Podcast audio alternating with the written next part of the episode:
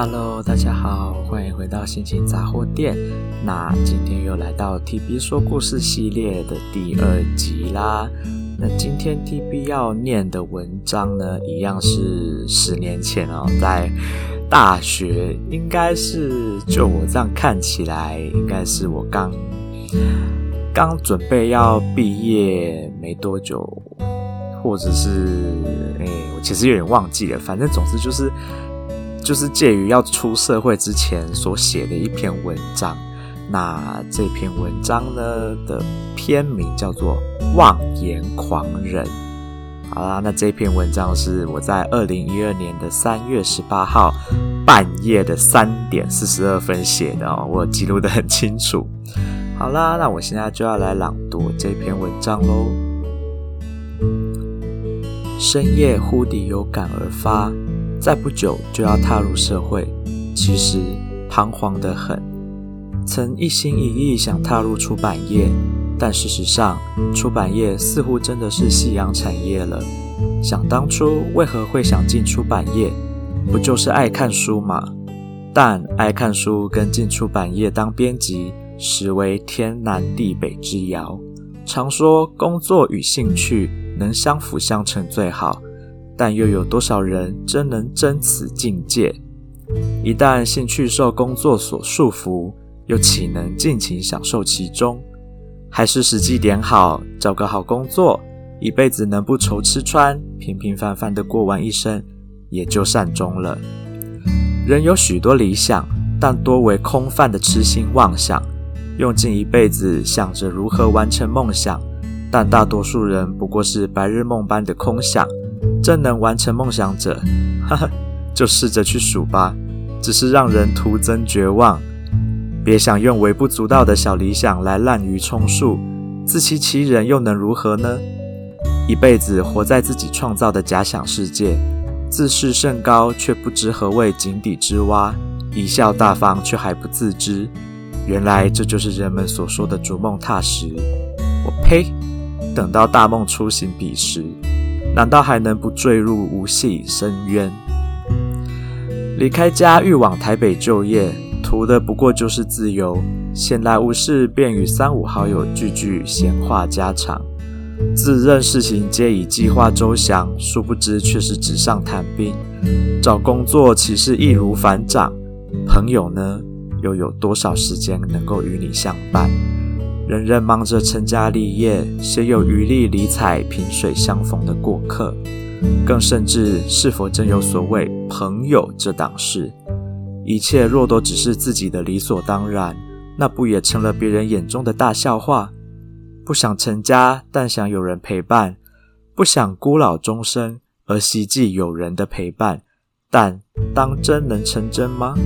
自己都不相信了，却还想说服他人，这渲然欲泣，有多少人能够了解？人生的道路若是一条直线，与他人的交汇也就只是那一生仅有的一次。唯有停住不前，才能持续维持珍贵的相逢。然而，尽管愿意停滞自己的人生，却无法阻止他人继续迈进，换得的也只是一场空。志同道合只是一片虚无，若执着于此，等走到日暮将尽那一刻，也已后悔莫及。我不想以这凄惨落魄的模样，为生命的乐章谱下最后的休止符。一路走来，已不知到底在心中抹杀了自己的未来多少次。未来是即将发生的存在，但谁也不能参透这样的存在到底何时会成为存在。所以，就这样抹去这尚未存在的存在，应当是无罪的吧？想祈求神的谅解，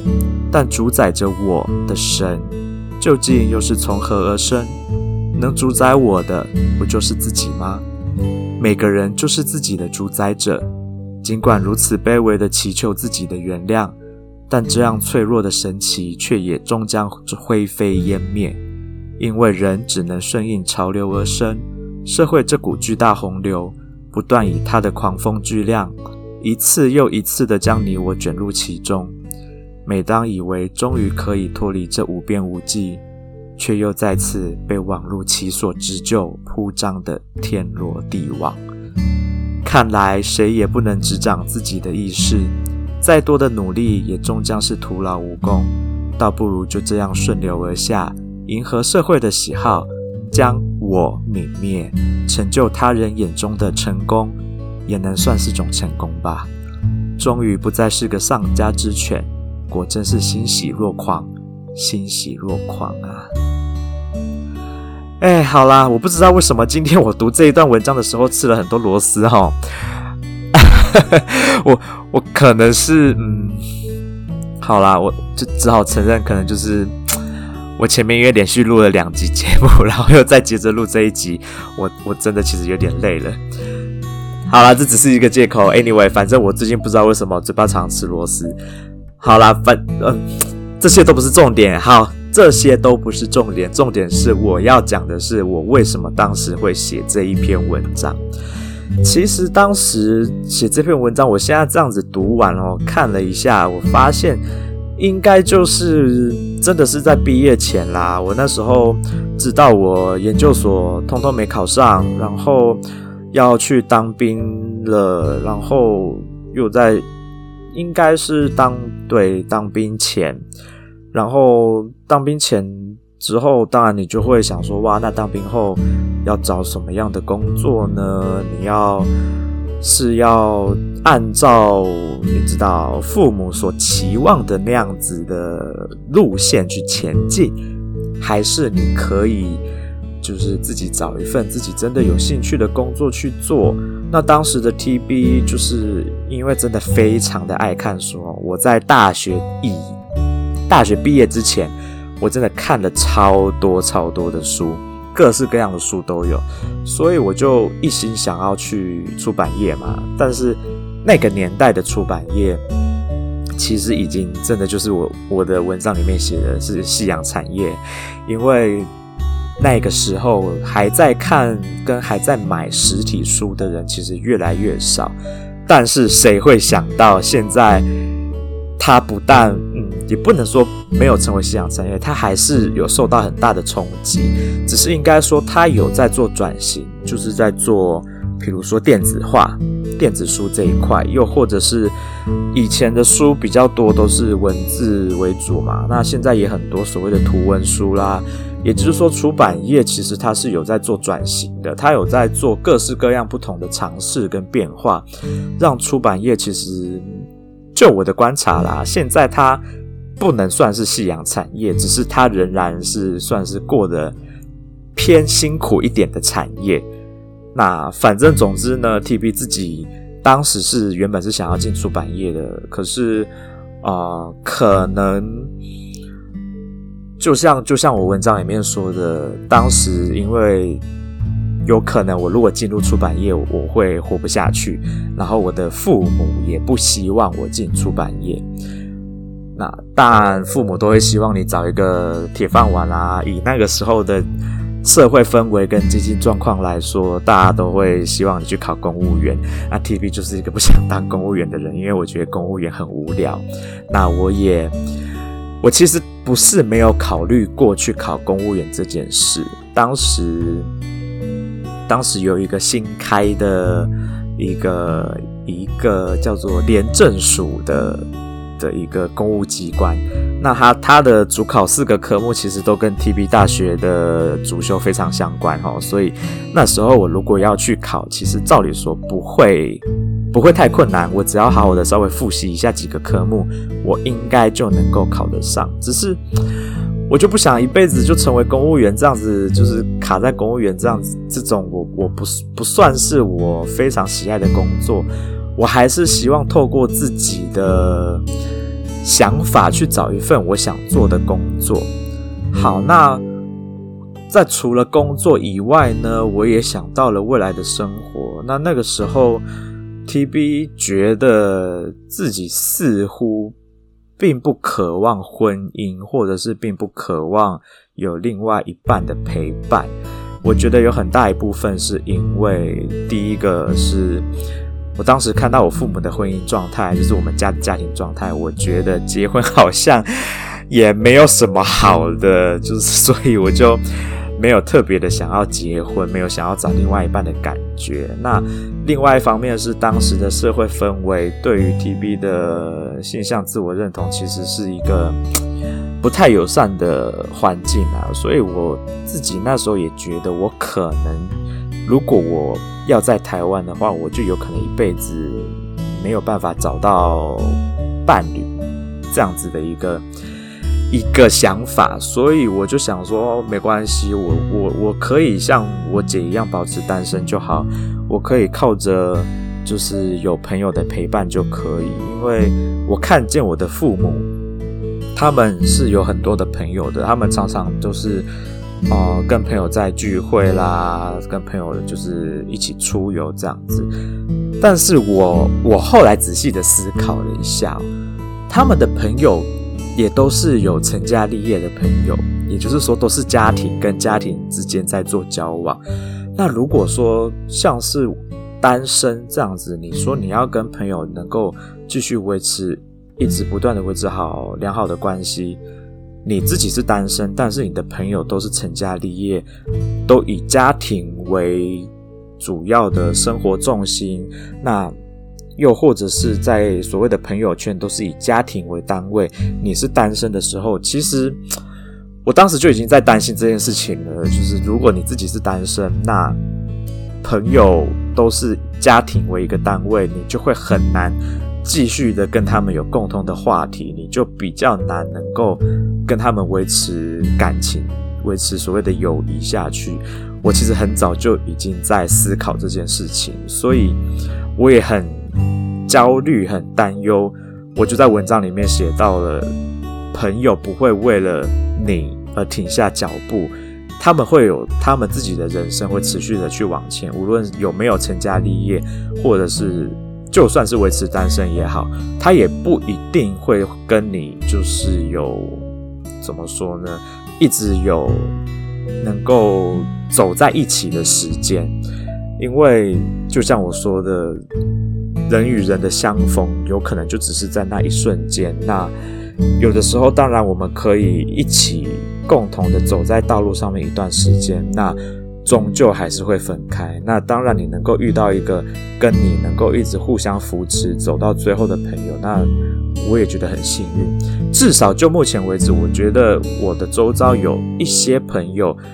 当然这些朋友也都是单身，或者是。经历过一段婚姻，然后又恢复单身的人，跟 TB 是有办法像这样子持续的联络，好像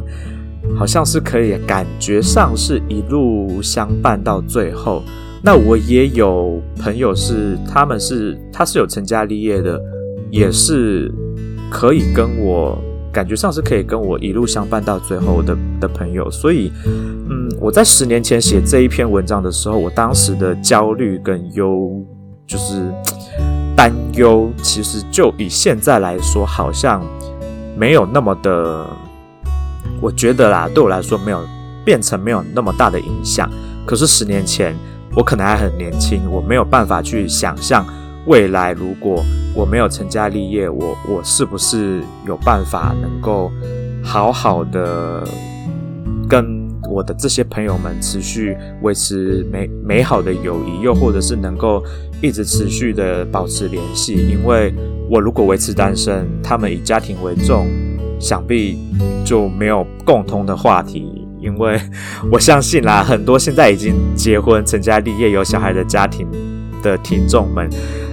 你们的朋友大部分可能也大多数是以家庭为单位，然后可能常常出外，在谈论的话题就会是小朋友的话题啦，比较少会去跟单身的朋友们去聊到一些其他的话题。就算是真的聊到其他的话题，很多时候也只是一直不断的在回忆。有关于过去曾经还是学生时期认识的一些过往，只是一直在回忆过往，而没有办法去持续的有新的创造新的回忆去讲新的东西，因为毕竟啊、人生的阶段不一样，有的人还维持在单身的阶段，有的人已经往就是往另外一个阶段去成家立业的阶段去，那。你要能够有共同的话题，就会比较困难。那有可能就会渐渐的比较不不常联络，那这样子的友谊就有可能会渐渐的淡去。不过，嗯，我觉得现在我发现 TB 周遭单身的朋友还蛮多的啊，我不晓得是是是大家可能无论是有经历过可能感情上的创伤，或者是本来就不想要有，就是不想要有另外一半。或者是不想结婚，又或者是就算是有结婚的，我觉得现在的人好像跟过去的时代好像不太一样。就算你是单身，你还是有办法可以跟已经组织家庭的人，照样可以维持友好的友谊关系。不过，我觉得有一个很大的差别在于有没有小孩这件事。像 TB 的朋友啊。有结婚的还没有小孩，我就有办法跟他们，就是还有办法一直持续维持在一个好像比较年轻的状态，然后持续一直在相同的情况下往前进。可是，如果是已经有小孩的朋友，我发现我好像就他们就的确会比较常常常会提到跟小孩相关的话题。那 TB 就比较难去讨论到小孩的话题嘛，毕竟我就是没有小孩的人，所以的确，我觉得有没有小孩可能会是造成友谊有没有办法持续继续往前进，算是一个蛮大的关键点。不过我相信以现在的人来说，要去解决掉这样子的问题，不会是什么什么困难啦。我觉得朋友不会现在啦，嗯。怎么说呢？应该说，我周遭的朋友不太会因为有小孩了，或者是你还是单身，那他们就会就是没有不会不会继续的想要跟你联络，或者是你自己就会觉得好像跟他们会有一一个隔阂，你就不去跟他们去做联络了。我觉得反而以以我现在的心境上来说，我不会不会像十年前我那么担忧的那种情况发生。反而会是，我觉得，诶，就算有小孩，我觉得也不会是什么大的问题。就算我自己本身不是一个很喜欢小孩的人，可是我我自己不会去在乎那么多。我认为，呃，我跟朋友的相处，就算他有小孩，我还是可以跟他们自在的相处。我觉得是因为我自己这十几年来。经过了那么多的人生经历跟转变，让我的想法有改变，所以我十年前的担忧，现在已经，好像不太不不再是我现在会担忧的状态了。那我提到的有关于就是所谓的理想跟梦想。我当时的确也是因为还没踏出社会嘛，所以我担忧了很多。可是，当你真正踏出社会以后，你其实你是有一点时间可以去摸索你到底未来想要走什么样的路。我觉得在年轻的时候你会担忧是正常的，因为你对未来是一片空白，你只能靠想象。可是当你真的开始踏入社会以后，你会发现很多东西是你边做你才会。边去思考说你的下一步要怎么去进行，或者是你边做以后，你才会发现哦，原来很多事情是跟你过去所想的不一样，你就可以去好好的计划你的未来，你就不需要去担忧那么多，你自己的未来到底在哪里，你找不到。当然，有些人还是会已经出社会了，还是看不见自己的未来在哪里，那你可能就需要去。好好的思考一下你自己真正内在想要的生活是什么样的形态，或是你的目标，你有没有自己想要追求的东西？那等到你找到了这些东西以后，你就可以一步一步去计划，去完成你的梦想，你就不会一直很彷徨无助，或者是觉得说你困在一个死胡同里面，你不知道怎么样走出来。然后最后呢，我文章里面提到了，我说我。我在过去的时候，我抹杀了自己的很多次的未来，然后我觉得我没有办法掌控自己的未来，我没有办法去主宰我自己的人生。那其实真的是因为当下当时写文章的那个年纪真的太年轻了，我我真的是觉得我没有办法去为自己做出选择，应该说我没有办法对自己负责任。当时的我。因为我就还是一个学生嘛，我还没有真正的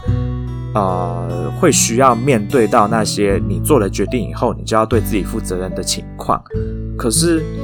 我就会忧虑啊，我就会忧，就会觉得焦虑、焦躁说，那我那我要怎么办？我我好像对未来一片空白，也没有想法。那有没有什么样的一个主宰可以来帮助我，去协助我去找到未来的一个方向？可是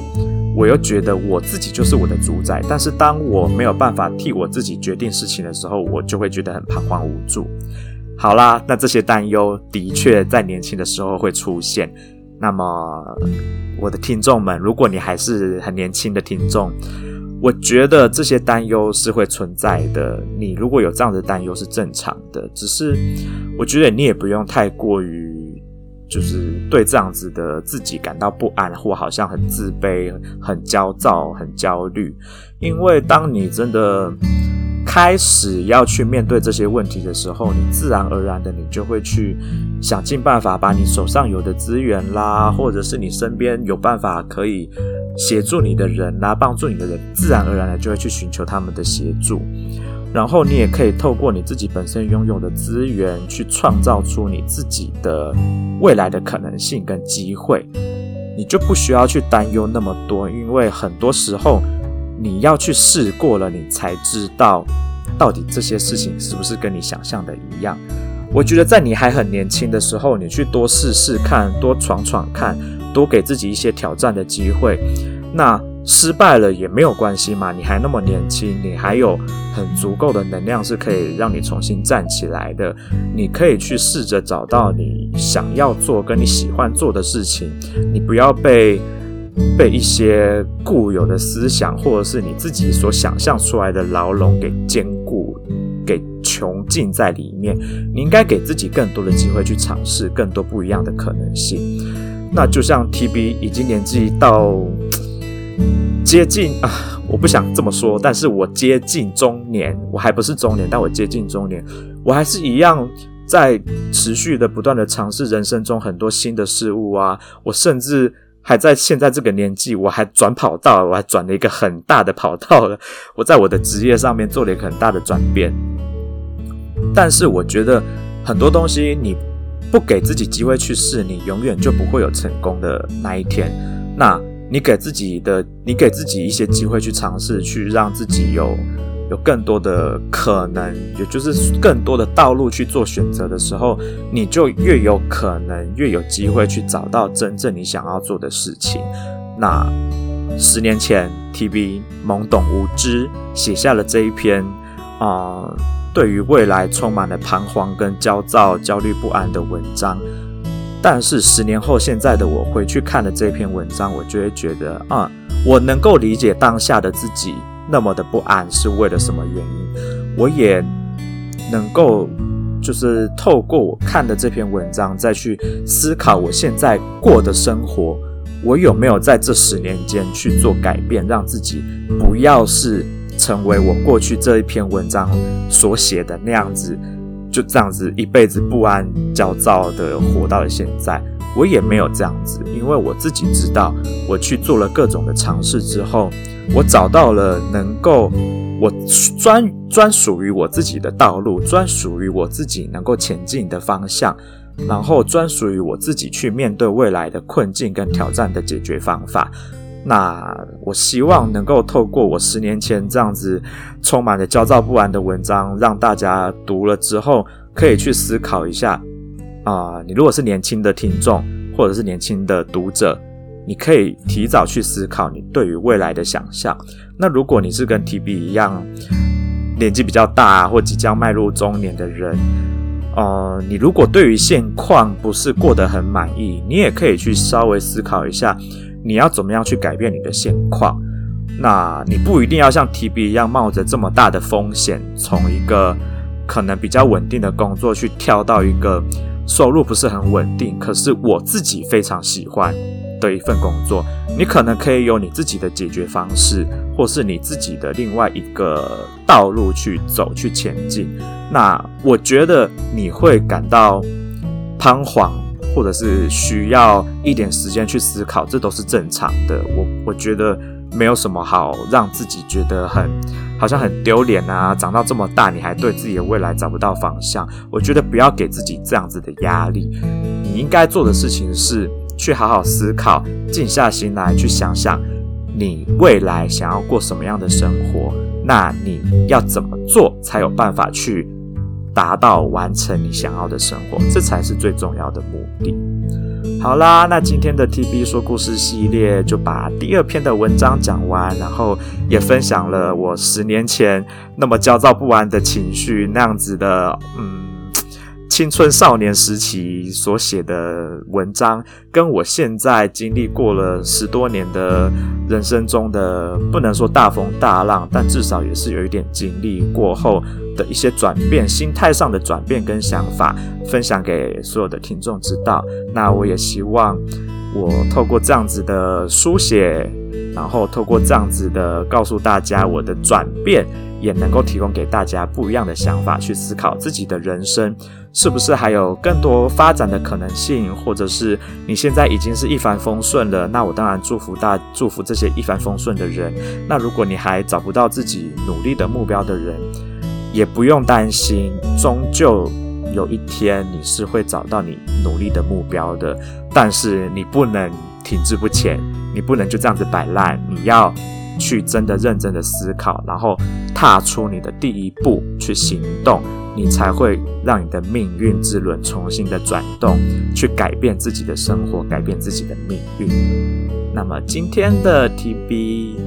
啊，就到这边分享给大家，有关于十年前的我跟十年后的我这中间的转变。